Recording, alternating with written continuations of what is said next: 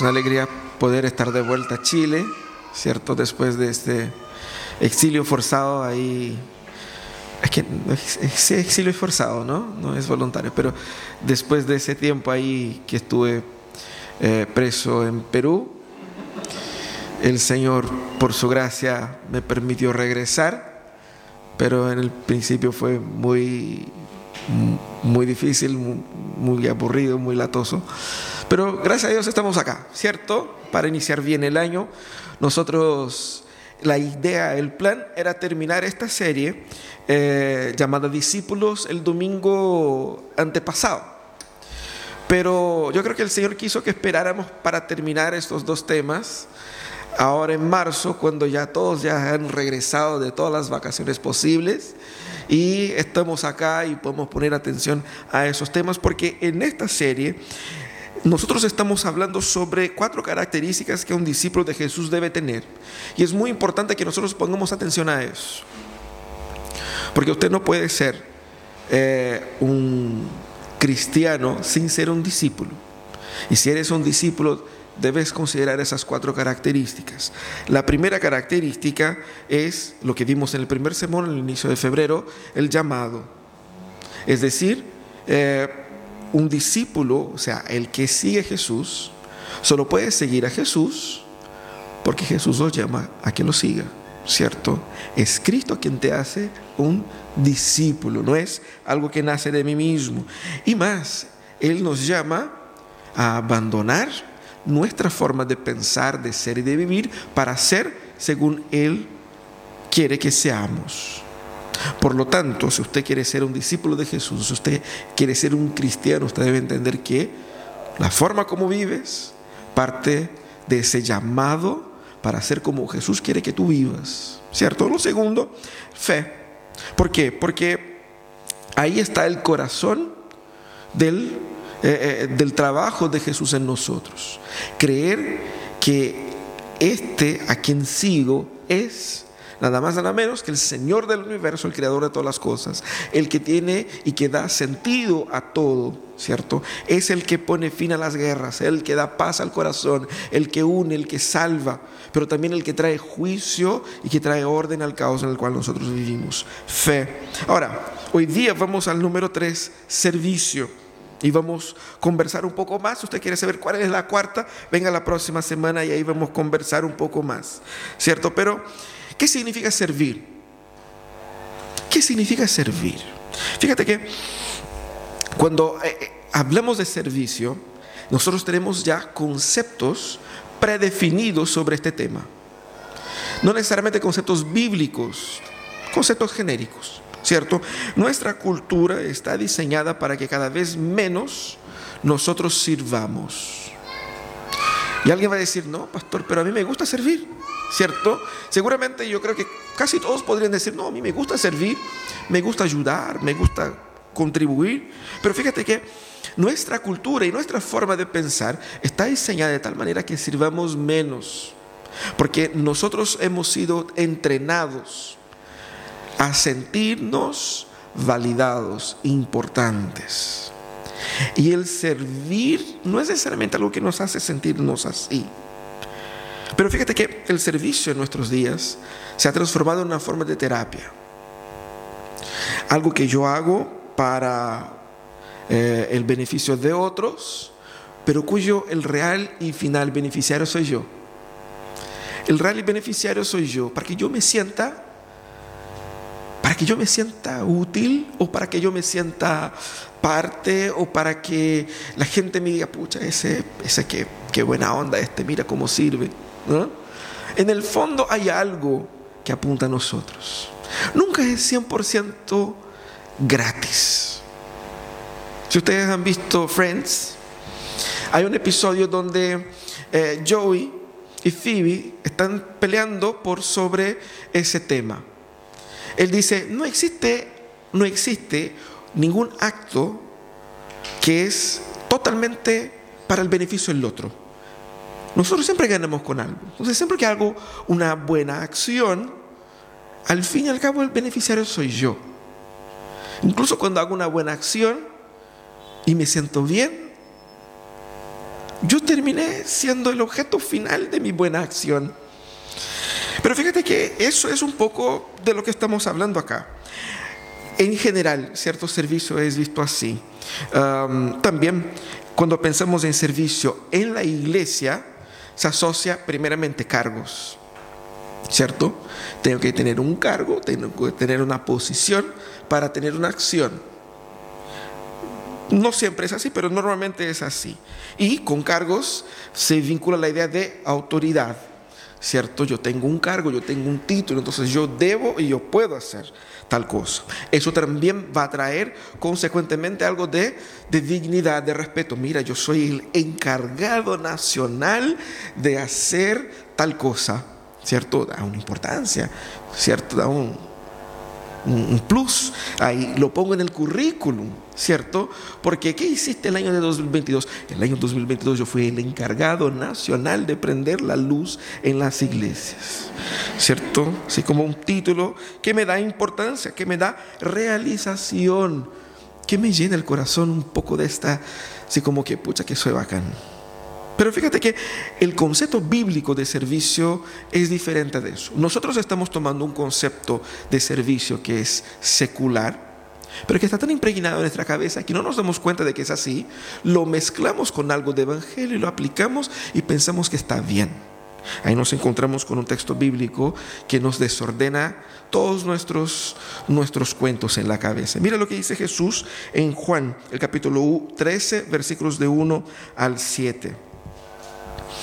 Dice así, Juan 13, de los versículos 1 al 17, digo, al 17, se acercaba la fiesta de la Pascua. Jesús sabía que le había llegado la hora de abandonar este mundo para volver al Padre. Y habiendo amado a los suyos que estaban en el mundo, los amó hasta el fin. Llegó la hora de la cena. El diablo ya había incitado a Judas Iscariote, hijo de Simón, para que traicionara a Jesús. Sabía Jesús que el Padre había puesto todas las cosas bajo su dominio y que había salido de Dios y a él volvía. Así que se levantó de la mesa, se quitó el manto y se ató una toalla a la cintura. Luego echó agua a un recipiente y comenzó a lavarles los pies y a sus discípulos y secárselos con la toalla que llevaba a la cintura. Cuando llegó Simón Pedro, o llegó a Simón Pedro, este le dijo, ¿Y tú, Señor, me, me, vas a lavar los pies a mí? Ahora no entiendes lo que estoy haciendo, le respondió Jesús, pero lo entenderás más tarde. No, protestó Pedro, jamás me lavarás los pies. Si no te lavo, si no te los lavo, no tendrás parte conmigo. Entonces, Señor, no solo los pies, sino también las manos y la cabeza. El que ya está, el que ya se ha bañado, no necesita lavarse más que los pies, le contestó Jesús. Pues ya todo su cuerpo está limpio. Y ustedes ya están limpios, aunque no todos. Jesús sabía quién lo iba a traicionar y por eso dijo que no todos estaban limpios. Cuando terminó de lavarle los pies, se puso el manto y volvió a su lugar. Entonces les dijo, ¿entienden lo que he hecho con ustedes? Ustedes me llaman maestro y señor y dicen bien porque lo soy. Pues si yo, el Señor y el Maestro, les he lavado los pies, también ustedes deben lavarse los pies los unos a los otros. Les he puesto el ejemplo para que hagan lo mismo que yo he hecho con ustedes. Ciertamente les aseguro que ningún siervo es más que su amo y ningún mensajero es más que el que lo envió. ¿Entienden esto? Dichosos serán si lo ponen en práctica. Qué fabuloso esa historia, ¿no? Qué fabuloso ese relato. Jesús lo que hace aquí es redefinir el concepto de servicio. Estaba entrenando a sus discípulos en la, en la, última cena, en la última semana, los últimos instantes que Jesús tenía junto a sus discípulos. Y Jesús inicia esta celebración de esta forma. ¿Qué quería decir Jesús? ¿Qué significa eso de Jesús lavando los pies a los discípulos? Primeramente vemos aquí en ese texto una, una intención redentora, es decir, lo que Cristo hizo lavando los pies, humillándose, el Señor de la creación humillándose, haciendo algo que era propio de esclavos, de siervos, fue dar a los discípulos una muestra de que en la cruz Él sería finalmente y totalmente humillado. La humillación de Cristo es parte del proceso de redención. Él se humilla para rescatarnos. Esa es la idea. ¿Por qué? Porque la humillación final y absoluta la merecemos nosotros. Pero Él fue humillado también en nuestro lugar. Muestra que al lavarle los pies apunta hacia esa purificación que su muerte va a traer. ¿Cierto? Ellos, por eso dice, ustedes están limpios, pero no todos. Habla de la purificación de los pecados en la cruz. Pero también habla de una forma muy clara y muy concreta de algo práctico, es decir, que ellos deben entender que su postura unos a otros debe ser de humildad. Y Jesús aquí como que rompe todos los esquemas de, la, de las relaciones sociales aquí y dice que esa nueva identidad que él, está, que está construyendo y entregando a ellos, incluye que ellos deben verse a sí mismos como siervos. Ya no habla de servicio como una acción, sino que de servicio como una identidad. Así que ese es el contexto, ¿no? Ah, el contexto aquí es el contexto todo de la, de la redención habla de que Jesús ya sabía que había llegado la hora, el traidor ya estaba preparado, eh, él estaba en los últimos instantes y por lo tanto, eh, eh, todo ese contexto, ¿qué significa que, que Juan aquí al relatar esto enfatice ese tema de la cruz, de que Jesús estaba a punto de morir? Muestra que nosotros tenemos redención porque hubo en Cristo una humillación que simbolizada acá y es realizada eh, totalmente en la cruz. Y que esta redención define quiénes somos y cómo debemos nosotros hacer comunidad. Quiénes somos y cómo debemos hacer comunidad. ¿Cómo nosotros entonces entendemos aquí? ¿Qué, ¿Cómo Jesús entonces nos enseña a servir? Jesús nos enseña a servir eh, en ese texto de dos maneras. Primeramente, Jesús da el ejemplo él mismo de ser un líder servidor. Eso es muy interesante. Porque el texto parte diciendo que Jesús sabía que el Padre había puesto todas las cosas bajo su dominio. Es decir, autoridad. Él mandaba. Él sabía que Él era el mandamás del mundo, no solamente de las personas, no solamente por sobre César, no solamente por sobre los imperios, pero también por sobre los demonios y por sobre todo lo creado. Y sabía también que él había salido de Dios, es decir, él sabía que era Dios. El texto quiso mostrar que Jesús era plenamente consciente de su poder y de su identidad. Jesús no lava los pies ignorando estas cosas, pese a estas cosas. Jesús se humilla acá por causa de estas cosas en el contexto de estas cosas.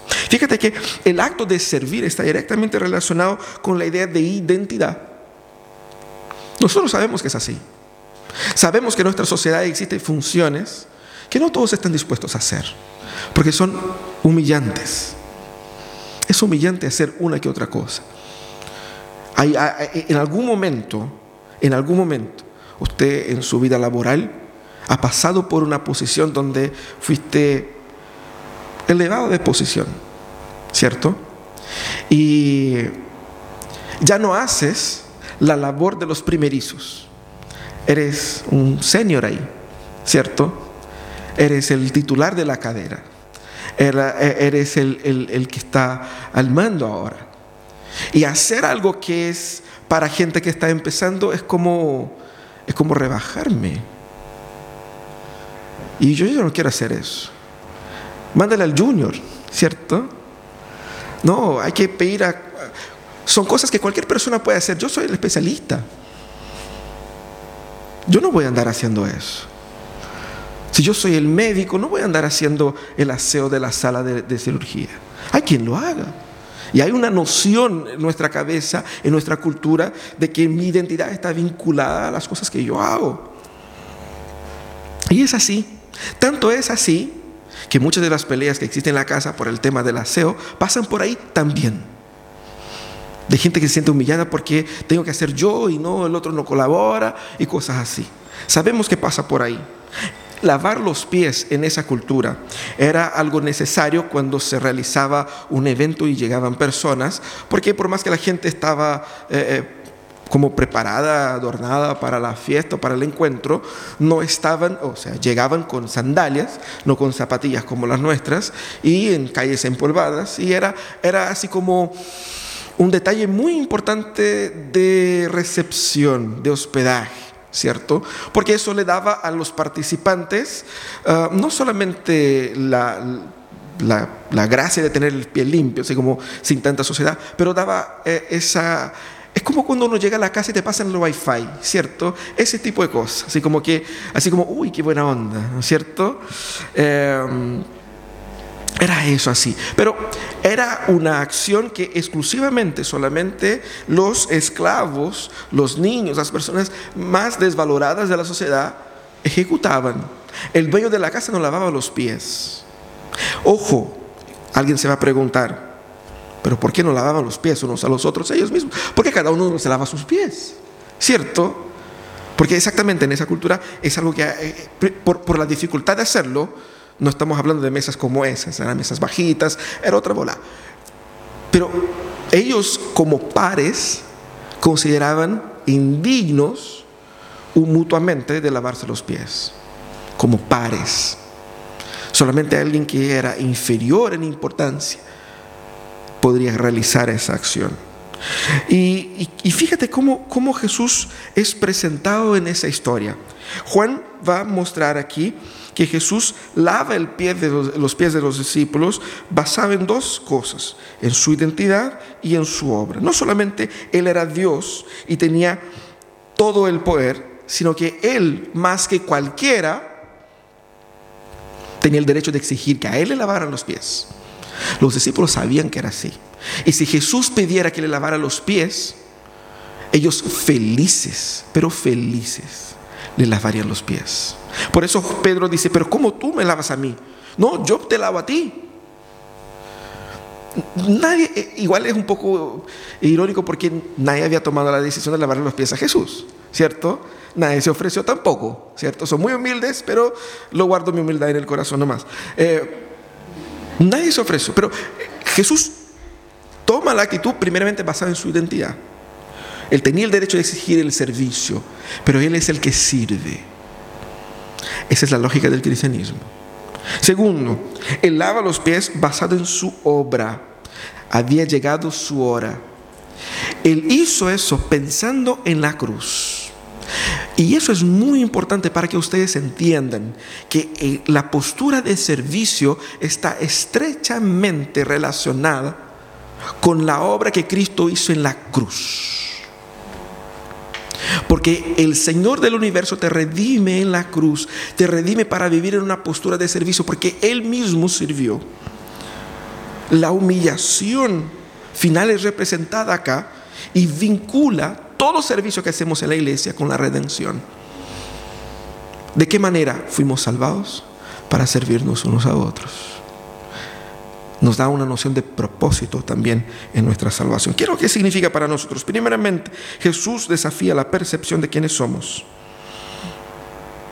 ¿Quiénes, quiénes pensaban los discípulos que eran ellos? Ellos pensaban que tenía algo de importancia, porque Jesús, el Mesías, les había escogido. Entonces, nosotros somos los doce. Hay otros discípulos ahí, pero nosotros somos los doce. Y quizás Pedro, Juan, eh, eh, Santiago habían pensado, pero de los doce nosotros somos los cuatro. Nosotros somos de la comisión ejecutiva de, los, de los apóstoles, ¿cierto? Y Pedro más aún, porque él se creía el, vicepresidente, ¿cierto? Entonces si Jesús es la cabeza, yo soy el, el cuello, yo estoy acá, cerquita al trono. Y Jesús ellos habían tenido ya otras discusiones sobre quién iba a ser el primero cuando iba a venir el reino, ¿no? Ah, pero aquí Jesús está consolidado. Fíjate que todo esto, este, este, este capítulo 13 en adelante, Jesús con sus discípulos, es Jesús entrenando a sus discípulos que son la base, los fundamentos de la iglesia, los apóstoles, ¿cierto? Entonces es muy importante lo que Jesús está haciendo acá. Y la pregunta es, ya, Jesús desafía nuestra percepción de quiénes somos, porque nuestra percepción de quiénes somos es moldeada sí o sí por la cultura. Usted puede no creer, por más cristiano que sea de muchos años, su forma de pensar es una forma de pensar que está moldeada por la cultura occidental latinoamericana. Sí o sí. No podemos evitar. Porque meditamos en la palabra del Señor aquí por 40 a 50 minutos. Usted puede leer la Biblia algunos momentos en la semana, escuchar algunos podcasts, pero toda la semana la cantidad de influencia, de información, la forma de pensar, años, años y años de formación en la cultura secular, eso no se apaga así. Por eso debemos partir reconociendo que cuando vamos a la palabra estamos confrontando la palabra con la cultura secular que no está allá afuera, está aquí adentro, aquí adentro. Él desafía quién soy yo. ¿Y quién soy yo? ¿Quién, quién te crees? ¿Quién eres tú? ¿Cómo sé quién soy yo? Primeramente, descubrimos quiénes somos cuando pensamos en la forma como debemos ser tratados. ¿Cómo alguien me debe tratar a mí? Me debe tratar así porque yo pienso que soy digno de ese trato.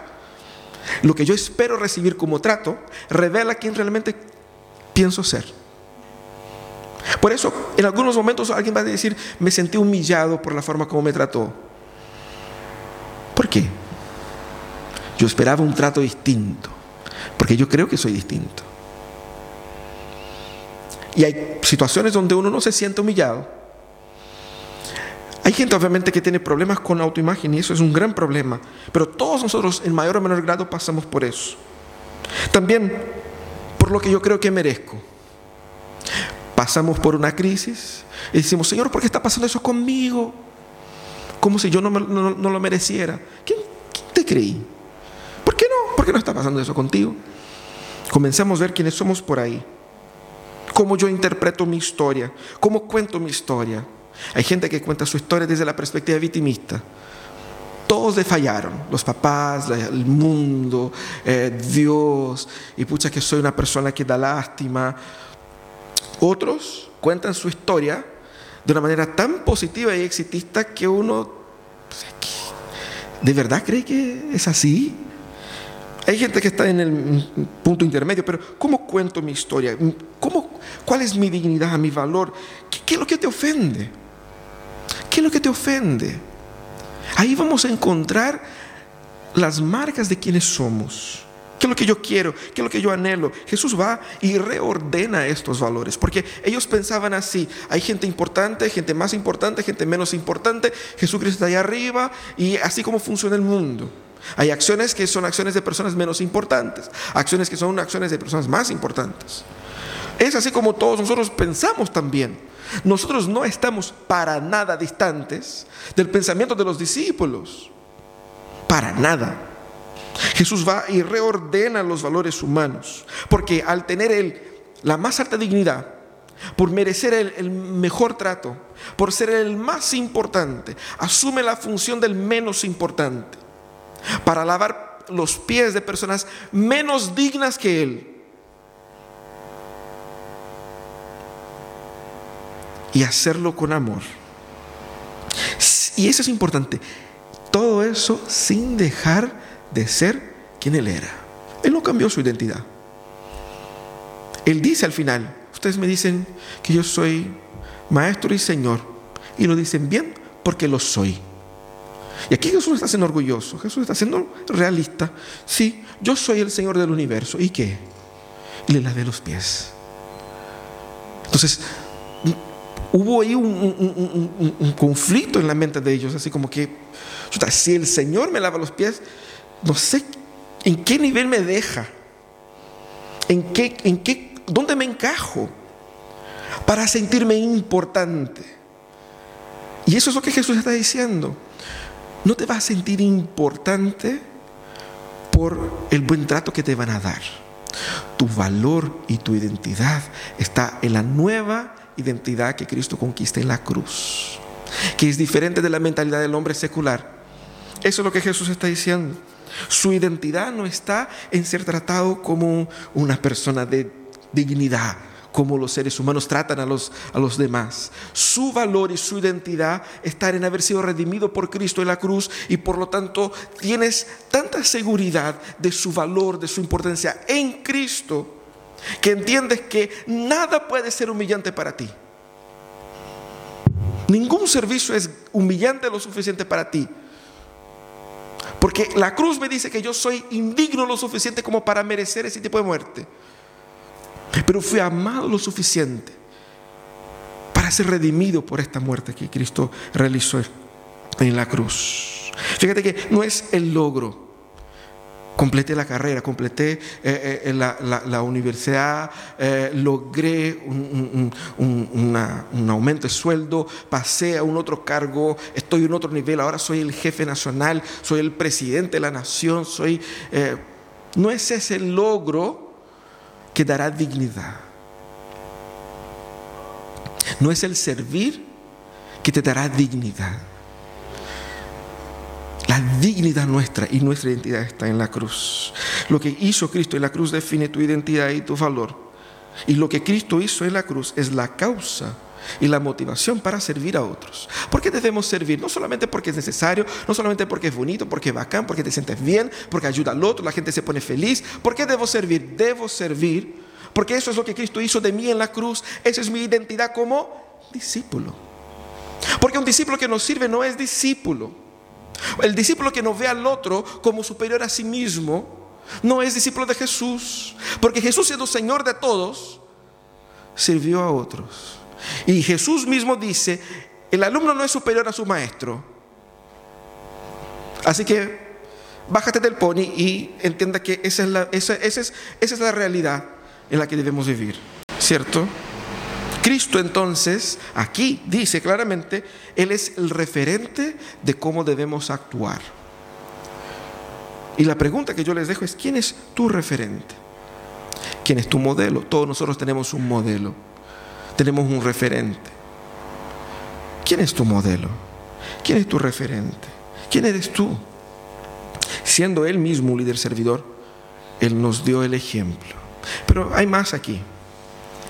Jesús aplica una cultura de cuidado y compromiso. Fíjate cómo es interesante. Él dice, va lavando los pies de los discípulos. Pedro dice, no, no, a mí no. ¿Cómo que a mí? Y Jesús dijo, ahora no entiendes lo que estoy haciendo, pero lo entenderás después.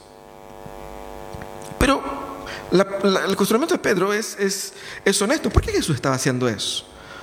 ¿Por qué Jesús estaba lavando los pies de los discípulos? Claramente era para enseñar humildad, ¿cierto? Además de los propósitos redentivos que él estaba apuntando simbólicamente. Pero, ¿cuál es el propósito? ¿Será que era para lucirse, para mostrar a los discípulos, mira cuán humilde soy, ¿eh? les voy a lavar los pies?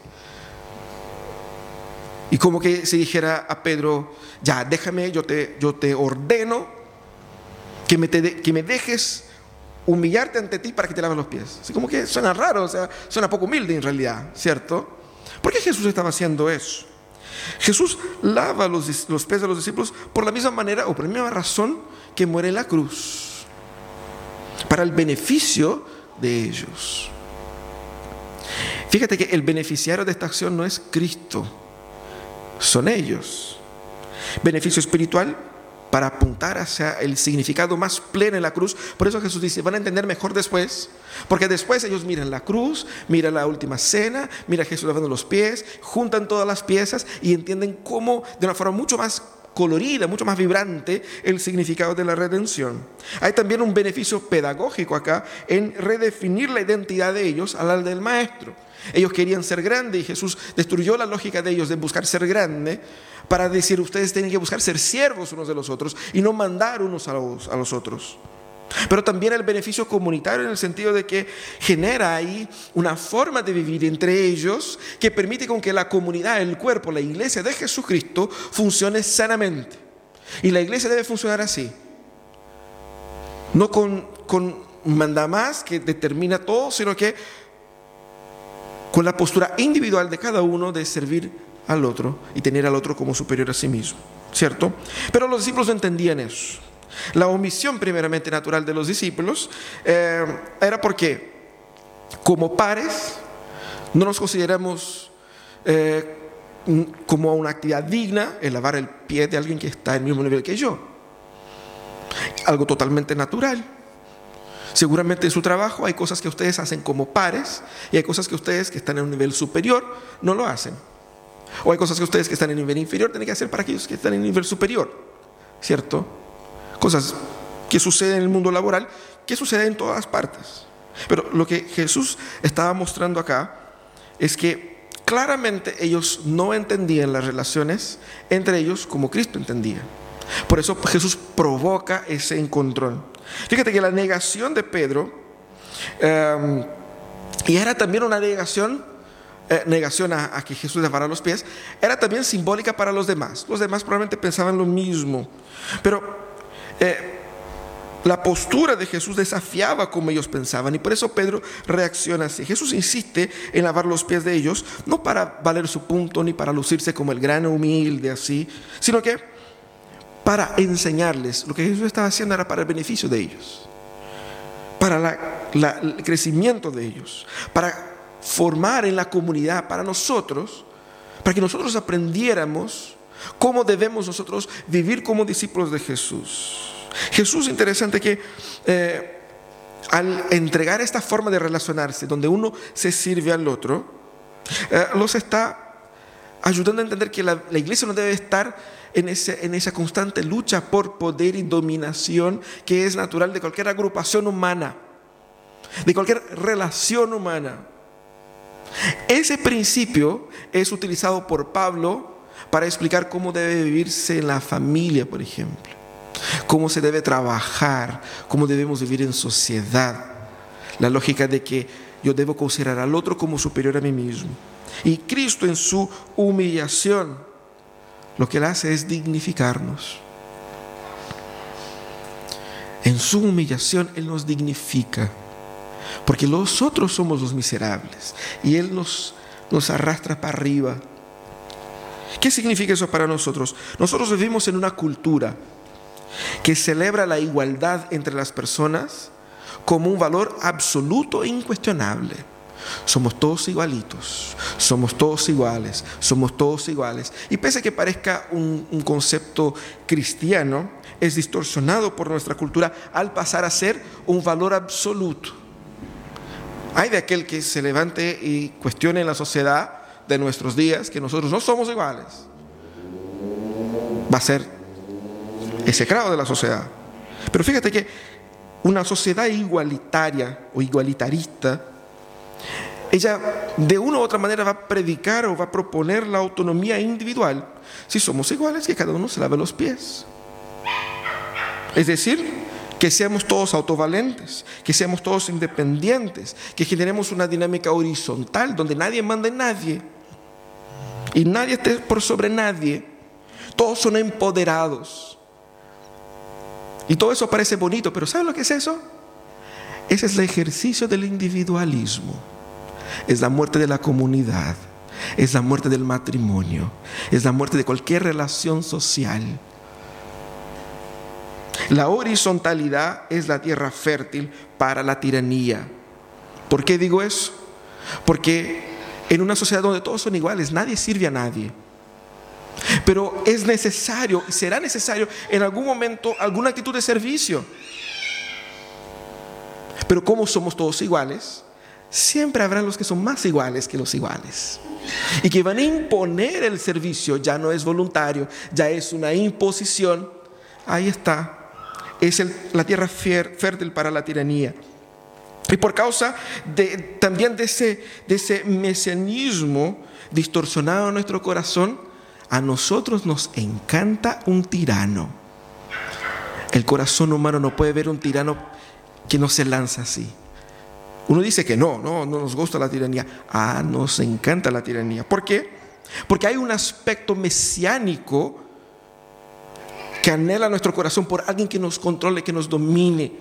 Cuando quitamos a Dios, queremos poner a alguien ahí y lo vamos a poner esa tiranía puede ser una persona, puede ser un concepto, una idea, puede ser la tecnología, la ciencia, puede ser mi marido, mi esposa.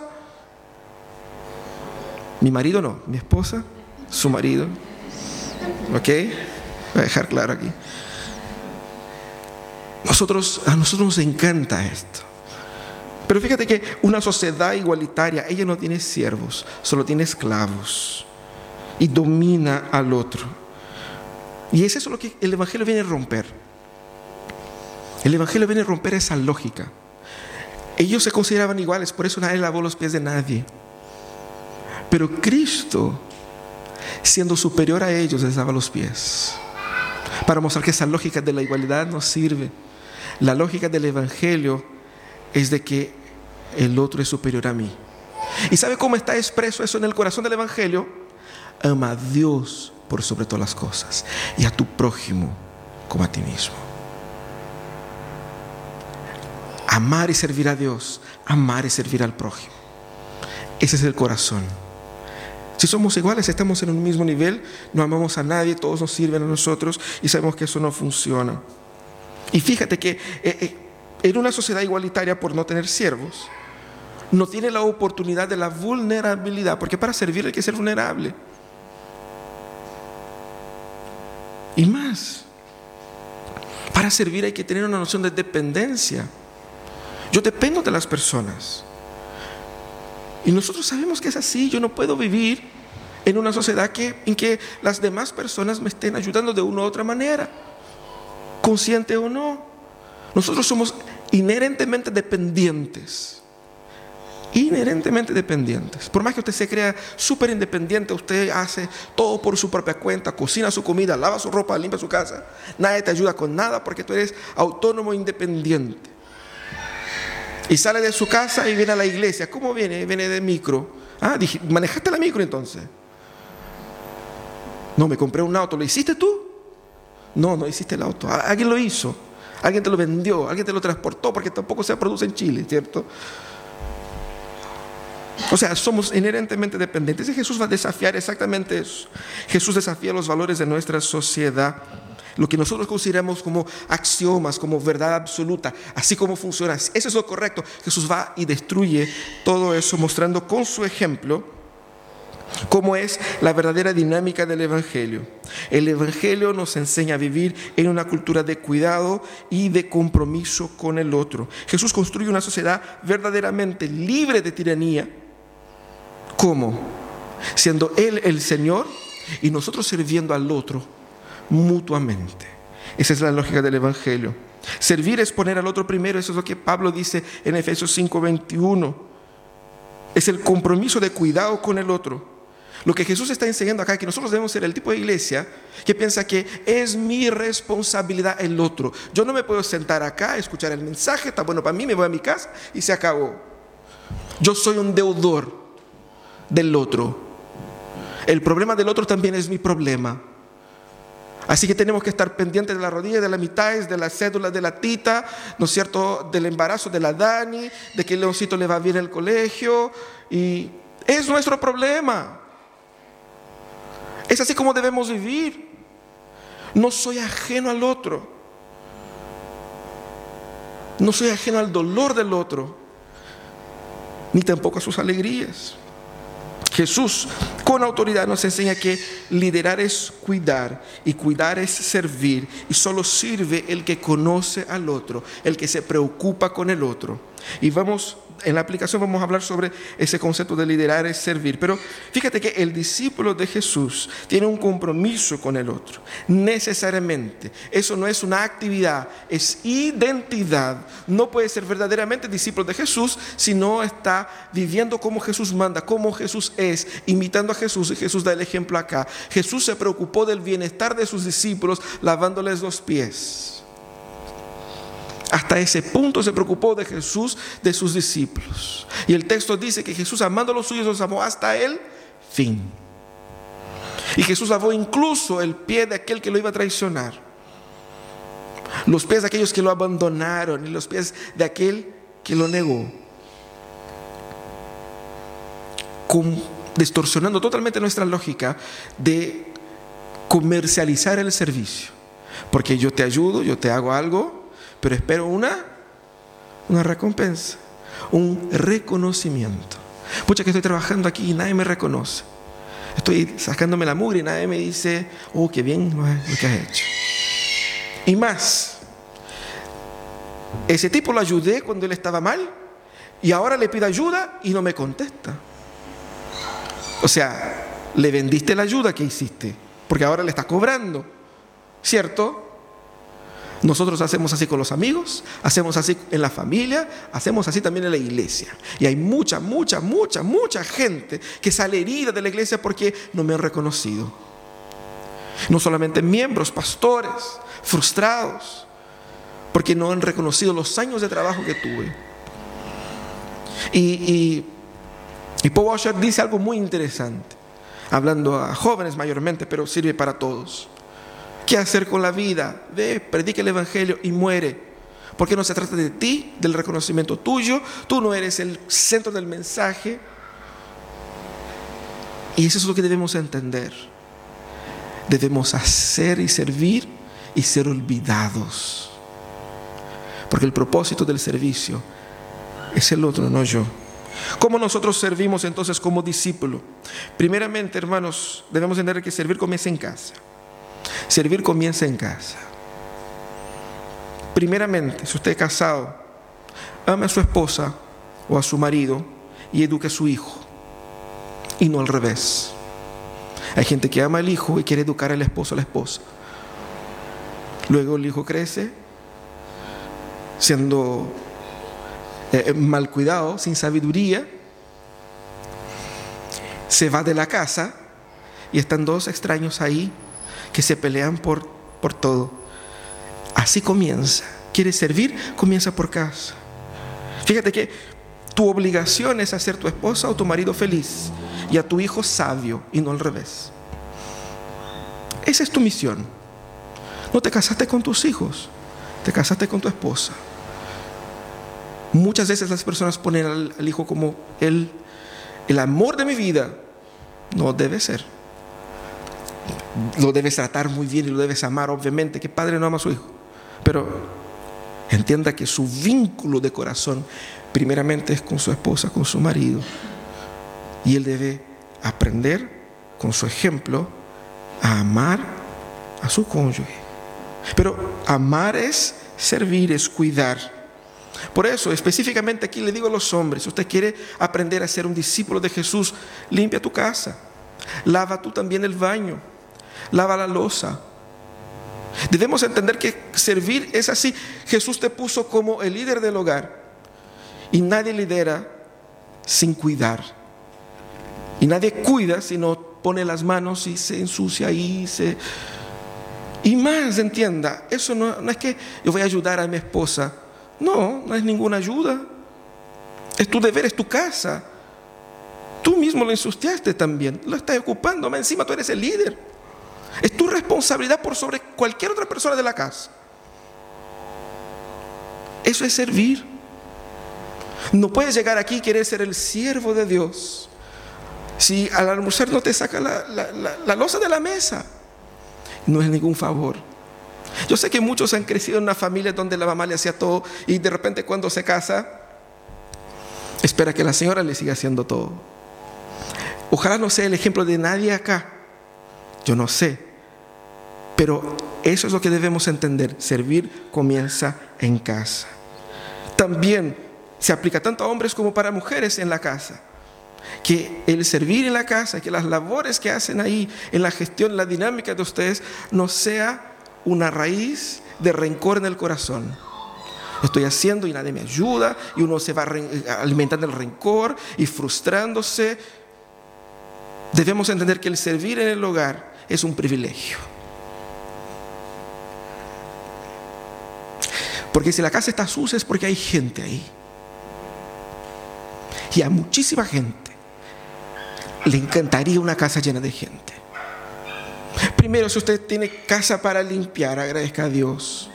Porque hay una fila de gente que no tiene dónde vivir. Si hay mucha losa que lavar es porque hubo comida. Y hay gente que no tiene losa para lavar porque no tiene que comer. Es gracia de Dios, es bendición de Dios. La palabra dice que más grande es el que sirve. No sirvamos con rencor. Ah, que nadie me ayuda, ah, que nadie hace eso. Todos debieran hacer, porque la casa es de todos. Pero si yo lo hago, no debo hacerlo como poniendo en la cuenta, mira, como una competencia. Yo lavo más, yo hago más, yo, yo ayudo más, yo No, es por gracia. Servir no es un martirio, es un privilegio.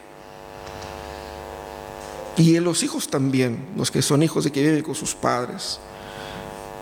Tu deber es servir también y no ser servido solamente. Así que comencemos por ahí. Servir también debe tener una perspectiva en el trabajo. Pablo deja eso bien claro. Nosotros debemos trabajar con tal dedicación, con tal amor y con tal paciencia, como haciéndolo para el Señor. Ah, pero mi jefe es un pagano, tirano. Él es una persona que trata mal a sus... Bueno, busca otro trabajo.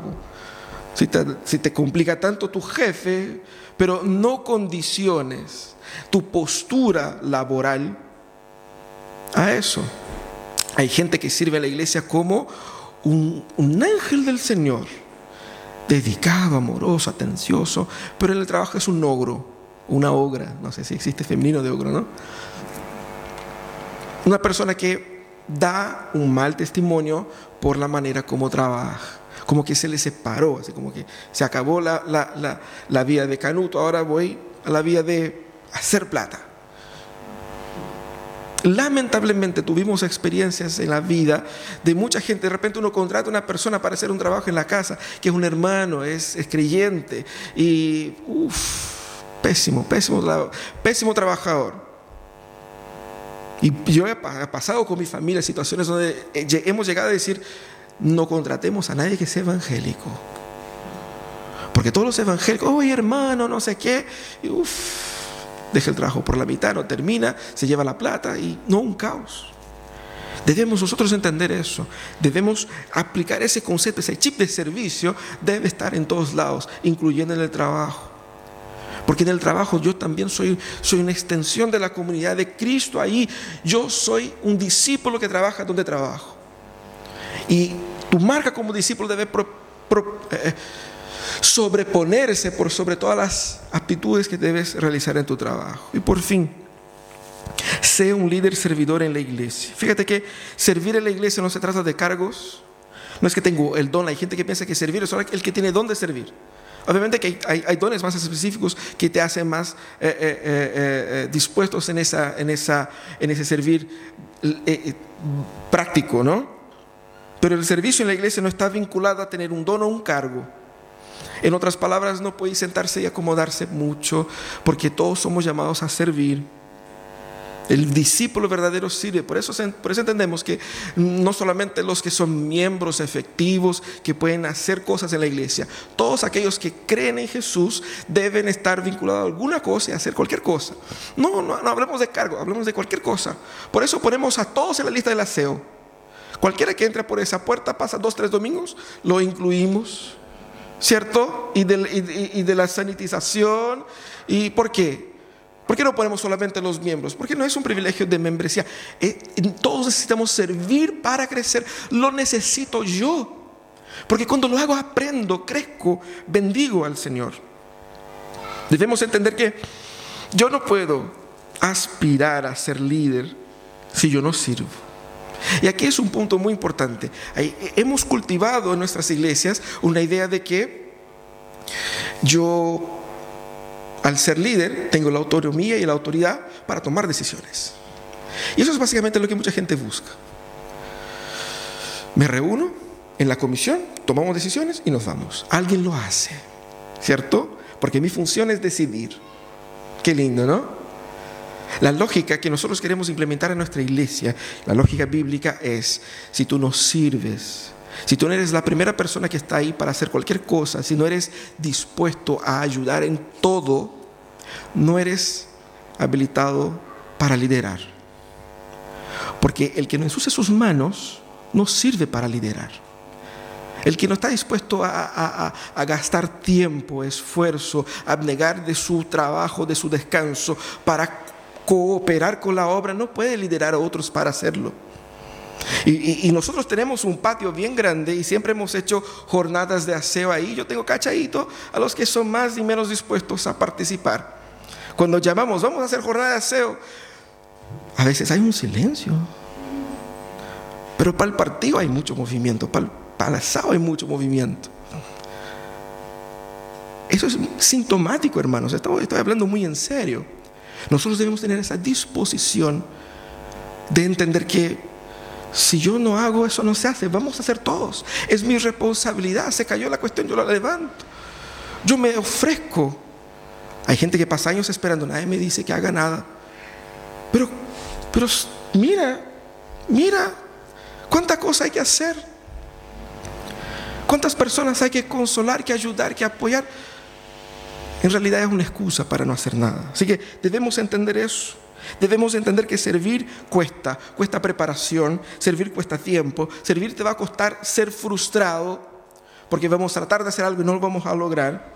Te va a costar malos ratos, necesariamente, y vendrán, porque cuando trabajamos juntos salen ahí las chispas, ¿no es verdad? Te va a cobrar el cansancio, porque puedes estar durmiendo, pero estás en la iglesia trabajando. Te va a costar la falta de reconocimiento. Te va a costar todo eso. Pero yo debo entender eso, lo que dice Pablo ahí en Romanos 12. Ámense unos a los otros con amor fraternal, respetándose y honrándose mutuamente.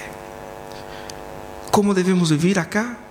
Honrándonos mutuamente. De ahí viene el, el descanso para el corazón. Yo debo, mi labor es honrar a mi hermano es hacer con que se sienta bien, con que se sienta feliz, con que la silla esté bien para él, no para mí, para otros, de que se vea bonito, de que más personas que no están acá puedan ser alcanzadas. Es mi compromiso con ellos. Ese es el desafío nuestro como, como iglesia.